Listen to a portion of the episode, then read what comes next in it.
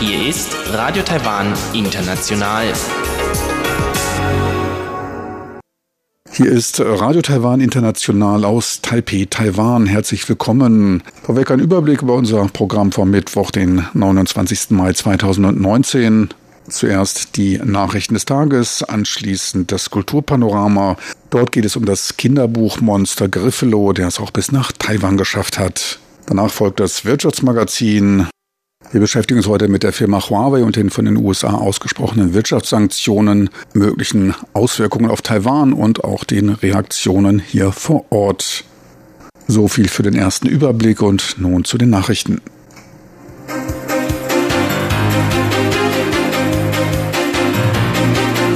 Hier ist Radio Taiwan International mit den Tagesnachrichten vom Mittwoch, den 29. Mai 2019. Die Schlagzeilen. Außenminister Joseph Wu besucht drei Verbündete in der Karibik. Die DBP einigt sich auf Verfahren zur Ermittlung des Präsidentschaftskandidaten und Taiwan auf Rang 16 beim Wettbewerbsranking des IMD.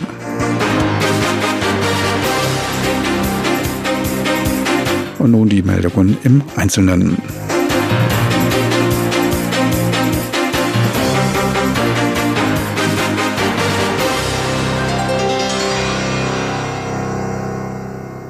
Außenminister Joseph Wu ist mit einer Delegation zu einer Besuchsreise bei drei von Taiwans diplomatischen Verbündeten in der Karibik zum Ausbau der Beziehungen und engerer Kooperation aufgebrochen, teilte das Außenministerium mit. Wu wird auf seiner viertägigen Reise die Inselstaaten St. Kitts und Nevis, St. Vincent und Grenadines und Santa Lucia besuchen. Dabei wird er mit den Premierministern der Länder und weiteren hohen Offiziellen zusammentreffen. In St. Kitts und Nevis wird er sich mit Premier Timothy Harris und Generalgouverneur Tapley Seaton treffen, ferner mit Santa Lucias Alan Chastanet und Ralph Gonsalves, dem Premierminister von St. Vincent and the Grenadines. Auf dem Programm steht die Besprechung von Kooperationsprojekten wie der Besuch eines mit Taiwans Hilfe gestalteten Strandökoparks in St. Kitts auf Santa Lucia wird er an der Spatenstichzeremonie für ein Straßenbauprojekt teilnehmen und auf St. Vincent der Polizei einige Polizeiwagen stiften. Angesichts der relativ überschaubaren Größe der Länder könne die Reise innerhalb von vier Tagen absolviert werden, sagte Außenminister U. Flugtransfers könnten sich in Miami oder Puerto Rico ergeben. Genauere Angaben wurden nicht gemacht gemacht. Für Joseph Wu ist es der erste Besuch in seiner Funktion als Außenminister bei den Verbündeten in der Karibik. Die drei Länder bringen regelmäßig ihre Unterstützung für eine Teilnahme Taiwans in internationalen Organisationen zum Ausdruck. Die regierende Demokratische Fortschrittspartei DPP konnte sich nach mehreren vergeblichen Versuchen auf einen Modus bei der Bestimmung des Kandidaten für die im Januar 2020 stattfindenden Präsidentschaftswahlen einigen. Neben der amtierenden Präsidentin Tsai Ing-wen hatte sich auch Ex-Premierminister William Lai für eine Kandidatur beworben, während Präsidentin Tsai sich für eine öffentliche Umfrage, bei der auch Mobiltelefonnummern eingeschlossen waren, aussprach, bestand Ex-Premier Lai auf eine Erhebung via Festnetznummern. Letztlich einigte man sich heute bei Gesprächen mit der fünfköpfigen Zentralen Wahlkommission auf den Kompromiss, beide Erhebungen gleichwertig zu gewichten. Evaluiert werden sollen dabei die Chancen gegenüber potenziellen Gegenkandidaten, Taipis Bürgermeister wen und Kaohsiungs Bürgermeister Han Kuo-yu. Beide haben zwar bisher offiziell noch keine Kandidatur bekannt gegeben, doch hält man ihre Teilnahme für am wahrscheinlichsten. Die Umfragen sollen nach dem langen Wochenende nach dem Drachenbootfest vom 10. bis 14. Juni durchgeführt werden. Beim jährlich vom Schweizer Institut für Managemententwicklung IMD herausgegebenen Wettbewerbsfähigkeitsranking konnte sich Taiwan zum Vorjahr um eine Position auf Platz 16 verbessern. Das IMD vergleicht bei seiner Untersuchung die 63 führenden Ökonomien der Welt und bewertet sie nach den Kriterien Wirtschaftsleistung, Regierungseffizienz, Unternehmenseffizienz und Infrastruktur. Im Wettbewerbsranking des IMD für 2019 blieb Taiwan in Asien weiterhin die Nummer vier hinter Singapur, Hongkong und China. Seine besten Bewertungen hatte Taiwan zwischen 2010 und 2012, als es auf Rang 8, 6 bzw. 7 lag. Weltweit belegte Singapur erneut den ersten Platz. Gefolgt von Hongkong und den USA. Deutschland gab zwei Plätze nach und rangierte unmittelbar hinter Taiwan auf Platz 17. Am stärksten verbesserten sich Saudi-Arabien um 13 bzw. Indonesien um 11 Plätze. Am stärksten nach unten rutschten Chile und Portugal, die um 7 bzw. 6 Plätze nachgaben. Um 5 Plätze verschlechterten sich Japan, die Türkei, Jordanien und Argentinien. Taiwan wird bei einer Konferenz des Internationalen Rates für die Harmonisierung der technischen Anforderungen für Humanpharmaka ICH teilnehmen. Das ICH ist eine hauptsächlich von der EU, den USA und Japan angeregte Einrichtung zur Festlegung von Standards bei der Untersuchung von Pharmaprodukten. Im ICH tauschen sich Regulierungsbehörden und Vertreter der Pharmaindustrie über Bestimmungsrichtlinien im Pharmabereich aus. Taiwans Lebensmittel- und Pharmabehörde FDA ist seit dem letzten Jahr offizielles Mitglied des Rates. Amtes. FDA-Generaldirektorin Wu Xiaomei wird zur jährlichen Konferenz eine Delegation nach Amsterdam leiten. Taiwan wurde 2008 offiziell zur Arbeit in einer Kleingruppe eingeladen, erhielt dann 2016 den Beobachterstatus und wurde nach Beitritt Chinas vollwertiges Mitglied des Rates. Laut der FDA sinkt die Teilnahme in der ICH nicht nur die eigenen technischen Barrieren lokaler Bestimmungen, sondern verschafft der lokalen Pharmaindustrie auch Zugang auf internationaler Ebene. Frank Xie, Taiwans Repräsentant in Japan, traf sich mit Sui Ichiro, dem Bürgermeister Osakas, um Fragen zu einer möglichen Teilnahme Taiwans an der dort 2025 stattfindenden Weltexpo zu klären. Thematisiert sollen auf der Weltexpo künstliche Intelligenz AI und erweiterte Realität AR werden. Beides Bereiche, an denen auf taiwanischer Seite starkes Interesse an einer Teilnahme und Kooperation bestehe, ließ Frank Xie via Facebook mitteilen. Wegen der komplexen internationalen Situation für Taiwan ist eine Teilnahme an der Weltexpo nicht unbedingt einfach. Bei der letzten Expo in Japan im Jahr 2005 konnte Taiwan nach Verhandlungen kulinarische Spezialitäten anbieten. Ferner kam es zu Aufführungen von Musik- und Tanzgruppen, darunter auch die Cloud Gate Transformation. Ein Wissenschaftler der Akademie Sinica hat nach mehrjährigen Untersuchungen von dem meergelegenen Vulkanen am Dadunberg im Janmingberg Nationalpark und der Schildkröteninsel vulkanische Aktivität festgestellt. Dabei wurde eine Magmakammer mit etwa einem Viertel der Größe der Stadt Taipei nachgewiesen. Dabei wurde auch das typische Herzschlagphänomen festgestellt, welches sich alle 18 Minuten durch Minibeben bemerkbar macht und ein Charakteristikum für aktive Vulkane darstellt. Mit Eruptionen ist aber nur alle 10.000 Jahre zu rechnen. Festgestellt wurde dies durch Messungen nach Aufbau eines Überwachungssystems.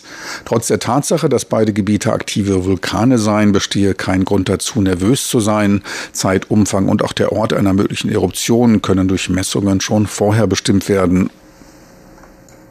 Und nun zum Börsengeschehen. Nach anfänglichen Verlusten erholte sich der TAIEX im Tagesverlauf und ging bei Börsenschluss mit nur leichten Verlusten von 10 Punkten oder 0,1 Prozent aus dem Markt. Der Umsatz belief sich auf 3 Milliarden US-Dollar. Endstand war bei 10.301 Punkten. Am Devisenmarkt der US-Dollar erneut stärker bei 31,49 Taiwan-Dollar. Auch der Euro legte zu und zwar auf 35,21 Taiwan-Dollar. Und nun die Wettervorhersage für Donnerstag, den 30. Mai 2019.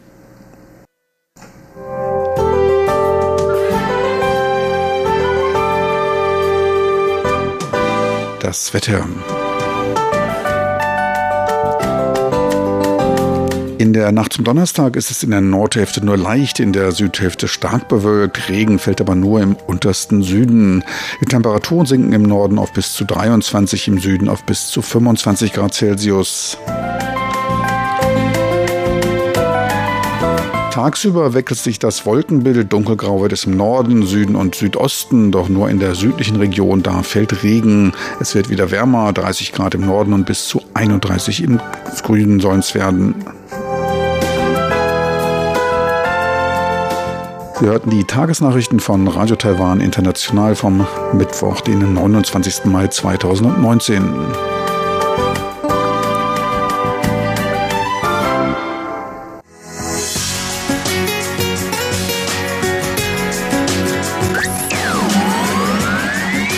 Radio Taiwan, international aus Taipeh.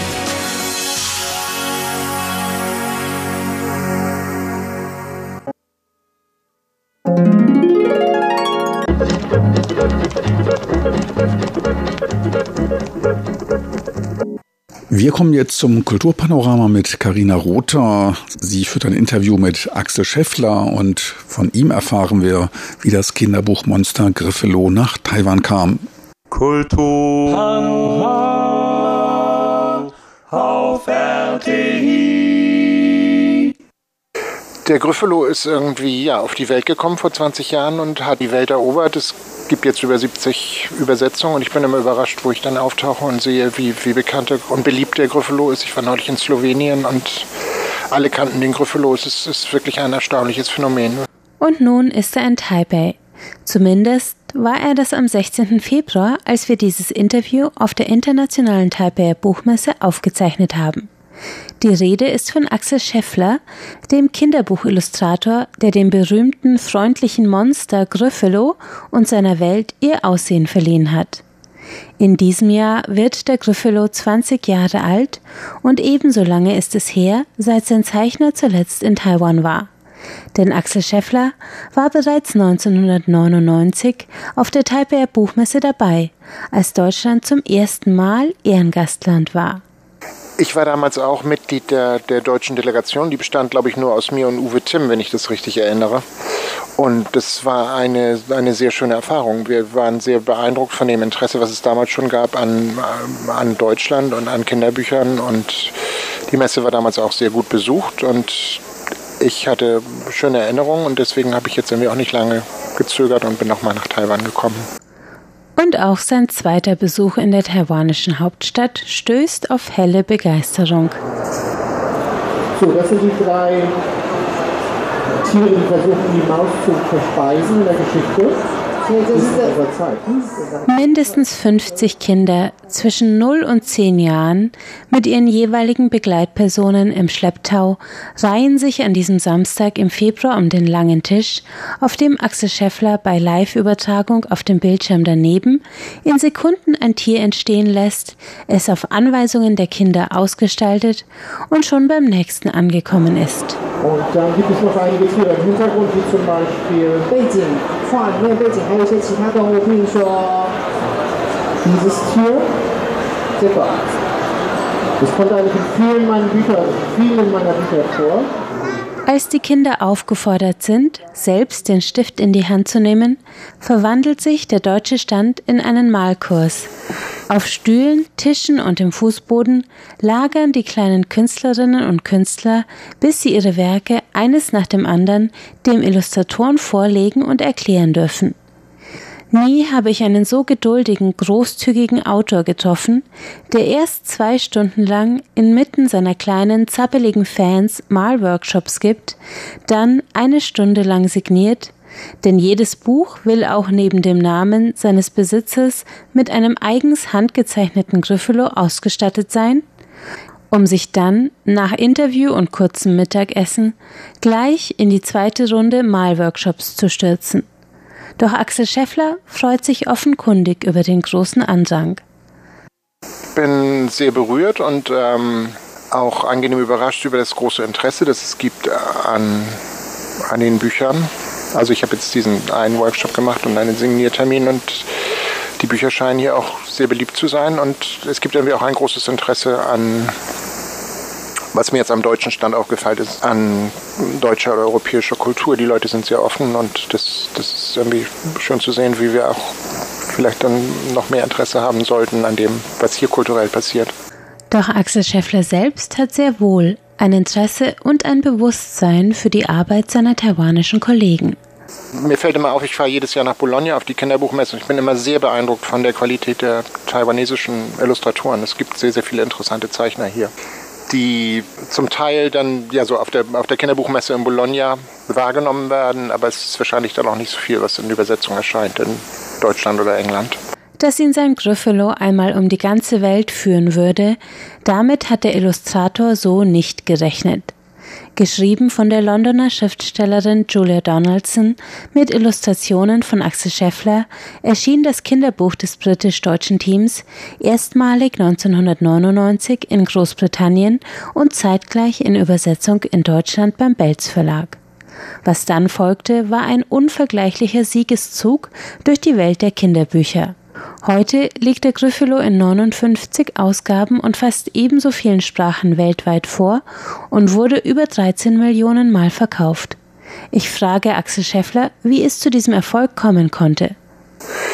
Der Gryffalo ist irgendwie ja, auf die Welt gekommen vor 20 Jahren und hat mm, einen, einen Preis bekommen, relativ kurz nach dem Erscheinen in Großbritannien. Es war erst auf Englisch erschienen und dann ins Deutsche übersetzt worden. Gleichzeitig eigentlich ist zur gleichen Zeit in Deutschland rausgekommen, das Buch.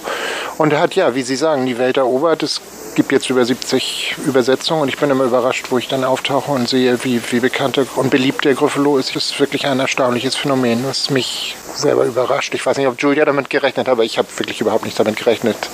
Das Kinderbuch erzählt die Geschichte von einer verschmitzten kleinen Waldmaus, die sich die gefährlichsten Tiere vom Leib hält, indem sie ihnen von ihrem Freund, dem Gryffalo, erzählt, den sie zu erfinden scheint, während sie die Tiere des Waldes anflunkert. Schließlich steht die listige kleine Maus, wer hätte es gedacht, einem Monster gegenüber, das ihrer Beschreibung des Gryffelos aufs Haar gleicht und das sie auch nur durch eine List davon abhalten kann, sie zu fressen. Doch Axel Scheffler besteht darauf, dass der Gryffalo nicht das angsteinflößende Monster ist, als dass die Tiere des Waldes ihn sehen. Ja, wie gesagt, er ist ja eigentlich auch nett. Er ist ja einfach nur hungrig. Ne? Der will die Maus fressen, weil er hungrig ist. Und es ist eigentlich, er ist, er ist auf jeden Fall nicht böse. Doch was ist es nun, das den Gryffalo so beliebt macht? Das werde ich oft gefragt, aber ich habe eigentlich keine wirkliche Erklärung. Es scheint irgendwie viele Menschen anzusprechen, diese Situation, dass der kleine Schwächere den großen Stärkeren überlistet. Das ist wahrscheinlich ein, ein Menschheitsthema wie David und Goliath. Eine David und Goliath-Situation. Die Maus ist sehr listig und benutzt diese Notlüge, um den Gryffalo zu überlisten. Ich denke, der Gryffalo ist irgendwie einerseits, der hat, der hat so eine Ambivalenz. Der ist einerseits ist er lieben Kinder ihn und finden ihn irgendwie äh, süß und andererseits ist er natürlich eigentlich ein gefährliches Tier, das die Maus fressen will. Und ich denke, dieser, dieser Reiz zwischen dem Gefährlichen und dem auch Liebenswerten, das ist vielleicht auch etwas, was den Reiz der Geschichte ausmacht. Und vielleicht, ich probiere, die, die, Zeichnungen sollen ja humorvoll sein. Der Text ist großartig zum Vorlesen, eine, eine wunderbare Geschichte, die Julia perfekt geschrieben hat. Und ja, also all diese Faktoren spielen anscheinend eine Rolle. Und nicht zuletzt ist es der liebevolle Zeichenstil des Illustrators, der seine frechen Charaktere den Kindern überall auf der Welt ans Herz wachsen lässt, ungeachtet der Sprache. Ich habe natürlich den Vorteil, dass bei den, bei, den Aus, bei, den, bei den fremdsprachigen Ausgaben die Bilder die gleichen sind. Und die Bilder scheinen irgendwie die Menschen überall universell anzusprechen. Also Kinder, so meine Beobachtung, dass Kinder eigentlich überall auf der Welt, vielleicht ist es jetzt auch ein Teil der Globalisierung, aber dass, dass, dass die eigentlich die Bilder verstehen und natürlich erleichtert das dann auch den, den Zugang, denke ich. Ich weiß nicht, wie Julia das sieht, aber Julia kann, glaube ich, drei, drei oder vier Sprachen, wo sie dann auch die Übersetzung lesen kann, aber sonst wissen wir eigentlich gar nicht, wie das wie die Übersetzung ist. Und ich denke manchmal, das wäre interessant, die Bücher zurück zu übersetzen, was eigentlich daraus wird aus der Geschichte in anderen Sprachen. Aber ich habe den Vorteil, dass die Bilder verständlich und zugänglich sind und eben auch anscheinend sehr beliebt. Der Gryffalo ist übrigens nicht das einzige Buch des Duos aus Julia Donaldson und Axel Scheffler. Insgesamt haben sie 23 Bücher gemeinsam gestaltet und jeder für sich war an unzähligen weiteren Kinderbüchern beteiligt. Und so sind die beiden Autoren auch in diesem Jahr wieder voll ausgelastet. Wir haben, wie schon erwähnt wurde, ist der Gryffalo, das, nicht der Gryffalo, wir wissen gar nicht, wie alt der Gryffalo ist, aber das Buch ist jetzt 20 Jahre alt und es gibt vom, von den Verlagen in England und Deutschland Pläne für Publicity-Ereignisse zu machen. Also der Gryffalo-Geburtstag wird irgendwie gefeiert. Und ich habe jetzt gerade, bevor ich ins Flugzeug gestiegen bin, einige wenige Stunden davor das neueste Buch von Julia Donaldson fertig bekommen, eine Geschichte von Außerirdischen, The Smeds and the Smooths. Und das wird jetzt im September erscheinen. Und ja, sonst habe ich eine Reihe von kleineren Projekten. Aber die Bilderbücher sind natürlich immer dann die Hauptereignisse für mich oder wo für mich die größte, größten Projekte. Wer unter den deutschen Gryffalo-Fans übrigens den Geburtstag des freundlichen Waldmonsters mitfeiern möchte, der kann noch bis zum 31. Mai über den Hashtag Gryffalo-Geburtstag dem Gryffalo in den sozialen Medien gratulieren und den Besuch des Gryffalos im Kindergarten oder der Grundschule gewinnen.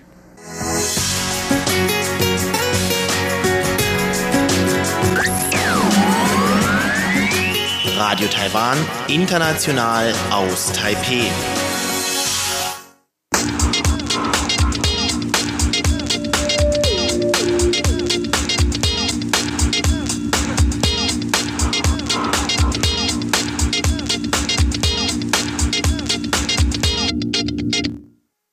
Herzlich willkommen beim Wirtschaftsmagazin. Es begrüßt Sie Frank Piewitz. Heute geht es um die chinesische Firma Huawei und die von den USA ausgesprochenen Handelssanktionen.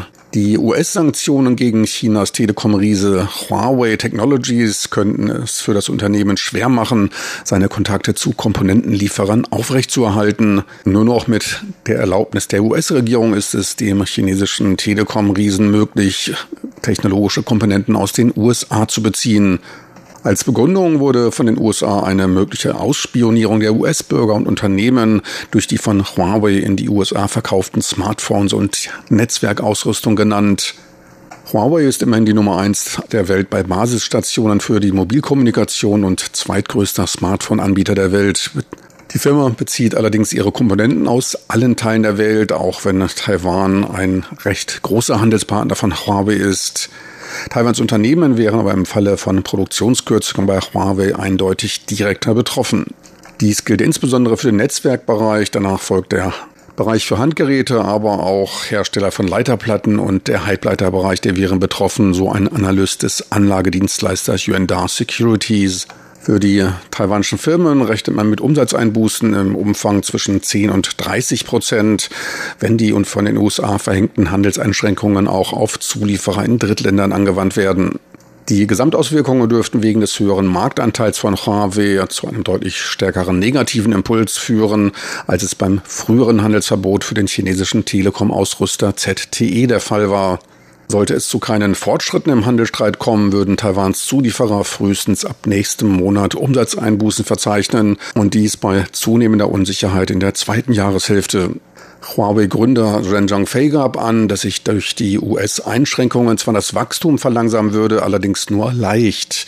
Die Umsatzerlöse könnten um 20 Prozent niedriger ausfallen. Das ist allerdings dann ein bisschen viel für einen angeblich nur geringen Einfluss. Darunter zu leiden hatte dann auch Taiwans Halbleiterbranche, insbesondere das Börsenschwergewicht TSMC, dessen Kurs allerdings schon in der letzten Aprilwoche zu sinken begann, allerdings von einem Allzeithoch von 269 Taiwan-Dollar. Keine grundsätzliche Krise, nach wie vor ist TSMC als Auftragsproduzent von Halbleitern der Konkurrenz technologisch voraus und führt in Kürze die 5 Nanometer Prozesstechnologie ein. Nichtsdestotrotz sank der Aktienkurs im letzten Monat um gut 15 Prozent und damit doppelt so stark wie der lokale Aktienindex TAIEX. Seit Anfang Mai mit der Verkündung der USA weitere 250 Milliarden US-Dollar an Importen aus China mit Strafzöllen zu belegen, sank der Börsenwert der Aktie um fast 20 Milliarden US-Dollar. Sollte Huawei seine Produktion von Smartphones einstellen müssen, beziehungsweise es zu einem totalen Verkaufsstopp kommen, würde dies auch für TSMC Auftragseinbußen bedeuten. TSMC beliefert Huawei mit seinen 7 Nanometer Kirin 980 Chipsatz. Dieser Negativeffekt würde aber laut Yuanda Securities durch weitere Aufträge von MediaTek und Qualcomm ausgeglichen werden. Ganz so schnell dürfte der Stopp aber nicht kommen, da man davon ausgeht, dass Huawei bereits Lagerstände aufgebaut hat und weiter für mehrere Monate den Bedarf decken kann. Die zukünftigen Absatzzahlen von Huawei sind ungewiss. Denn auch von der Softwareseite her gibt es Einschränkungen, Ankündigungen von Google, Huawei-Geräte von Google-Funktionen auszuschließen, dürfte diverse potenzielle Neukunden ins Grübeln kommen lassen. TSMC jedenfalls gab Ende letzter Woche bekannt, trotz der letzten US-Handelssanktionen weiter Wafer und Technologie an Huawei liefern zu wollen. Zuvor hatte man aber alle ins Ausland exportierten Produkte einer Sorgfaltspflichtstudie unterworfen, um sich von der Übereinstimmung mit internationalen Handelsbestimmungen zu vergewissern. Nach dieser Rückvergewisserung der Sorgfaltspflicht sehe man keine Gründe für einen größeren Wandel bei der Versendung von Wafern oder der Art und Weise der Auslieferung von Technologie. Wie TSMC sagte, steckten weniger als 25 Prozent aus den USA stammender Originalsoftware oder Technologie in den Produkten. TSMC liefert aber an das chinesische Unternehmen High Silicon, ebenfalls zu Huawei gehörig, welches Huawei beim Entwurf eigener Mobilprozessoren für Huaweis High-End Smartphones hilft. Was die Umsatzausweitung bei TSMC betrifft, so hält man vorerst an der Wachstumsprognose von 7% für dieses Quartal weiter fest. Pläne für einen beschleunigten Ausbau der Kapazitäten in der neuen Produktionsstätte im chinesischen Nanjing wegen der Handelsstreitigkeiten zwischen den USA und China bestünden aber nicht. In Nanjing soll die jährliche Produktion für dieses Jahr auf 15.000 Wafer und im nächsten Jahr auf 20.000 Wafer angehoben werden. Man werde in Taiwan weiter in großem Umfang Investitionen tätigen. In den letzten fünf Jahren investierte man immerhin 50 Milliarden US-Dollar in die Ausweitung der Kapazitäten und der technischen Entwicklung. Für dieses Jahr sind Investitionen bis zu 11 Milliarden US-Dollar für neue Einrichtungen und Ausrüstung vorgesehen. Damit sollen die Gesamtkapazitäten um zwei Prozent auf fünf Millionen Wafer jährlich erhöht werden. Ab dem ersten Quartal des nächsten Jahres dann soll der erste 5-Nanometer-Chip der Welt produziert werden. Man vergaß auch nicht zu erwähnen, dass man noch weiter in die Zukunft blickt. Der Kauf eines Grundstückes für die nächste Generation der 3-Nanometer Produktionstechnologie, der sei bereits vorgemerkt. TSMC ist Taiwans am stärksten an der Börse gewichtetes Unternehmen und tätigt allein circa ein Achtel aller Privatinvestitionen in Taiwan. Wirkung auf Huawei zeigen die einschränkenden Maßnahmen der USA allerdings schon. Das japanische Unternehmen Panasonic stellte den Verkauf bestimmter Komponenten an Huawei ein und auch beim Absatz von Huawei Smartphones deuten sich erste Einbußen zumindest hier in Taiwan an.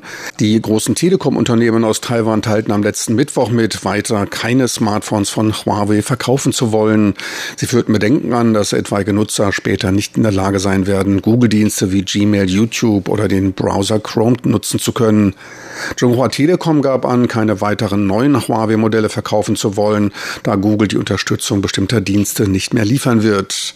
Auch wenn Washington einen 90-tägigen Aufschub bis zum Inkrafttreten des Bannes ausgesprochen hat, haben auch in Japan und Großbritannien diverse Mobilkommunikationsanbieter den Verkauf neuer Geräte von Huawei bereits eingestellt, denn man möchte die Gefährdung der eigenen Geschäfte ausschließen. Amazon in Japan stellte den Online-Verkauf von Huawei-Telefonen ein. Die deutsche Infineon entschloss sich dazu, vorerst nicht weiter an Huawei zu liefern. Auch Siemens, Bosch und weitere deutsche Unternehmen sind wie etliche andere Unternehmen weltweit nun damit beschäftigt, ihre Exportprodukte darauf zu überprüfen, ob sie im Einklang mit den US-Handelsbestimmungen stehen, konkret, ob sie keine mit einem Exportbann belegte US-Technologie enthalten. Auch Huaweis Exklusivvertreiber in Taiwan meldete sich zu Wort und betonte, dass Sicherheitsupdates und weitere Dienste nicht beeinträchtigt seien. Huawei arbeitet zudem daran, neue Smartphone-Modelle mit einem eigenen Betriebssystem auszustatten. Huawei habe große Beiträge zur Entwicklung des Android-Betriebssystems geleistet und werde damit auch für den Vorteil der Verbraucher und des Android-Ökosystems fortfahren. Trotzdem dürfte es zu Umsatzeinbußen Huaweis hier in Taiwan kommen. Sollte es zu einem echten Bruch Googles mit Huawei kommen, dürften davon dann etliche andere Smartphone-Hersteller profitieren, da Taiwans Verbraucher starke Nutzer von Google-Dienstleistungen sind. Manche Beobachter sehen die politischen Aspekte als flüchtig an. Letztlich ging es ums Geldverdienen. Dieses Verhalten dürfte allerdings verstärkt auf den eindeutiger nach Geschäftsprinzipien aufgebauten Unternehmen in den USA bzw. Ländern mit freien Märkten der Fall sein. Der Druck von Unternehmen wie Qualcomm und Broadcom auf Trump dürfte im kapitalistischen Amerika deutlich stärker als im Reich der Mitte sein. Nur zur Hintergrundinformation, in jedem größeren Unternehmen sitzen und Mitglieder der KP China in einem eigenen Büro und beobachten die Dinge. Zudem sind sind Chinas Unternehmen oft staatsstrategisch ausgerichtet. Allerdings ist es bei dem launischen, stetig hakenschlagenden Donald Trump schwer, eine strategische Ausrichtung zu erkennen. Die Möglichkeit, Huawei vertraglich in ein Handelsabkommen einzubinden, lässt das als grundangeführte nationale Sicherheitsrisiko bei Zusammenarbeit mit Huawei ein wenig als strategisches Geplänkel erscheinen. China wiederum zeigt sich kämpferisch. Staatspräsident Xi Jinping sprach von einem neuen langen Marsch, auf dem sich China jetzt befände. Damals auf dem langen Marsch, da entging die KP China nur nach größten Anstrengungen, Entbehrungen und hohen Verlusten einer völligen Auslöschung. Ganz abgesehen davon gab es auch etliche parteiinterne Machtkämpfe. Diese Punkte dürften aber garantiert nicht gemeint sein. Im staatsorchestrierten Gleichklang wird der lange Marsch als großer Sieg der KP China gesehen. Eine stärkere Ausgrenzung Chinas aus dem Hightech-Bereich wird der Pekinger Führung aber noch deutlicher machen, wie wichtig Autonomie und eine substanzielle Modernisierung der Industrie ist. Die Frage, ob ein offener, freier Markt mehr Dynamik und Innovationstempo aufzeigen kann, die könnte eventuell innerhalb der nächsten 10 bis 15 Jahre beantwortet werden. So viel für heute aus dem Wirtschaftsmagazin mit Frank Pewitz. Besten Dank fürs Interesse. Tschüss und auf Wiedersehen bis zur nächsten Woche. Meine lieben Zuhörer, so viel für heute von Radio Taiwan International vom Mittwoch, den 29. Mai 2019.